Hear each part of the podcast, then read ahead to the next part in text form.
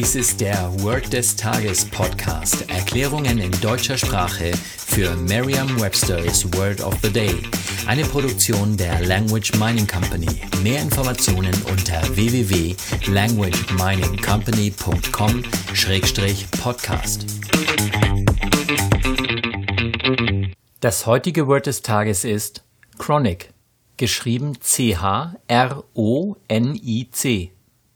Eine englische Definition ist always or often doing something specified. Eine Übersetzung ins Deutsche ist eine Übersetzung ins Deutsche ist chronisch. Hier ein Beispielsatz aus Merriam-Webster's Learner's Dictionary. He is a chronic grumbler.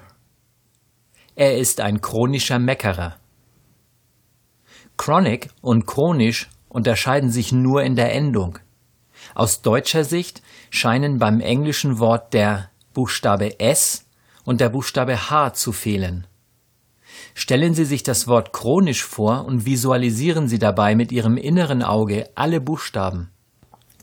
Lassen Sie nun das S und das H am Ende des Wortes verschwinden, so dass nur noch das C stehen bleibt.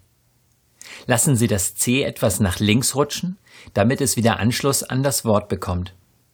Sobald der Buchstabe C an das I herangerutscht ist, sprechen Sie das Wort chronic aus. Betonen Sie dabei ganz besonders den K-Laut am Ende des Wortes. Sagen Sie jetzt noch einmal den Beispielsatz. He is a chronic grumbler. Vertrauen Sie dabei auf Ihre Vorstellungskraft.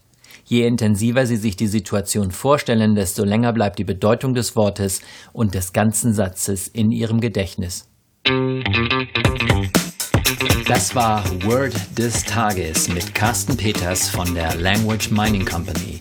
Mehr Informationen unter www.languageminingcompany.com-podcast.